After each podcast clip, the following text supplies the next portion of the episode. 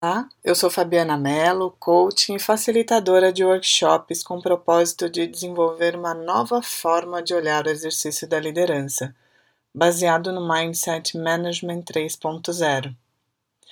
Esse é o episódio 1 do podcast Liderança que Transforma, um espaço para compartilhar com você uma nova perspectiva e como ela pode transformar a sua vida e a dos seus colaboradores.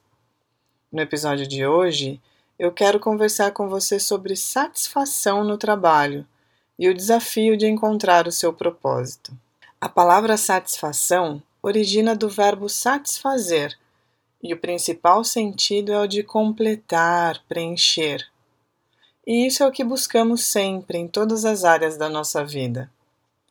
Nos workshops de Management 3.0 que tenho tido a oportunidade de facilitar, é comum a pergunta sobre recompensas financeiras como forma de motivação da equipe. De acordo com a teoria de Maslow, as necessidades humanas são reveladas em uma ordem de prioridade, e o básico precisa ser atendido para que seja possível nos sentirmos realizados e satisfeitos.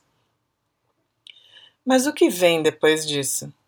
É muito comum que, ao alcançarmos uma boa posição na empresa, queiramos avançar para outra posição depois de um tempo. Ou então, nos perdermos na tentativa de mantermos o que já conquistamos. Afinal, parece ser que precisamos crescer sempre. Mas será?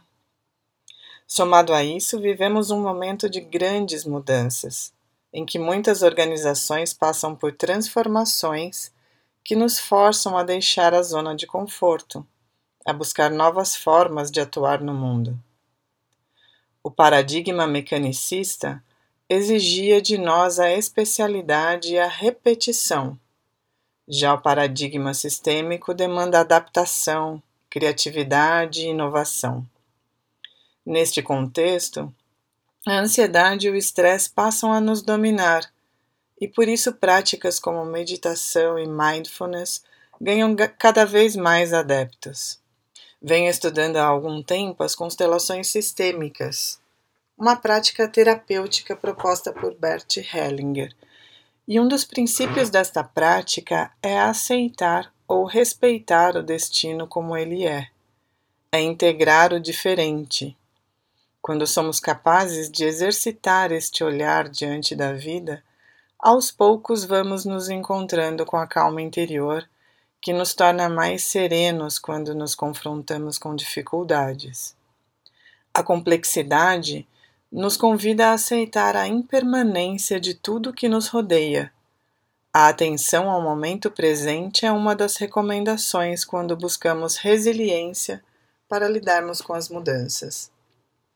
O livro Ikigai apresenta alguns passos para nos tornarmos mais resilientes, e entre eles está o de eliminar as coisas que nos tornam frágeis.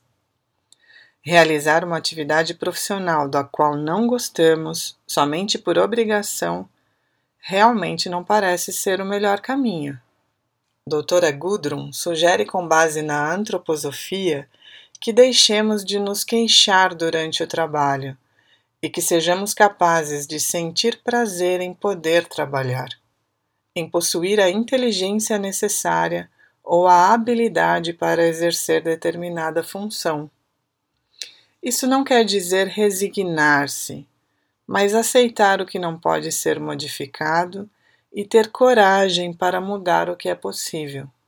E então voltamos ao começo se as recompensas financeiras não são suficientes para que eu me mantenha motivado e feliz com o trabalho que executo, o propósito e o exercício de meus talentos e habilidades podem ser o caminho. As revistas e blogs especializados no futuro do trabalho afirmam que o propósito está, em, está se tornando a principal oferta ao trabalhador. Mas qual é o nosso propósito? Como indivíduos, nosso grande desafio está em, em identificá-lo, em aceitá-lo e em entender quais são nossos talentos, aquilo que nos faz feliz. No passado não tínhamos essa consciência, mas agora temos. É oferecendo ao mundo nossos talentos e capacidades que podemos encontrar o equilíbrio na comunidade na qual vivemos. Existe alguém esperando o que só você pode oferecer. E então, você tem clareza sobre seu propósito e seus talentos? Essa é a reflexão que deixo hoje para você. Eu sou Fabiana Mello e você encontra no meu site mais artigos em que compartilho conteúdos que buscam incentivar uma liderança que transforma.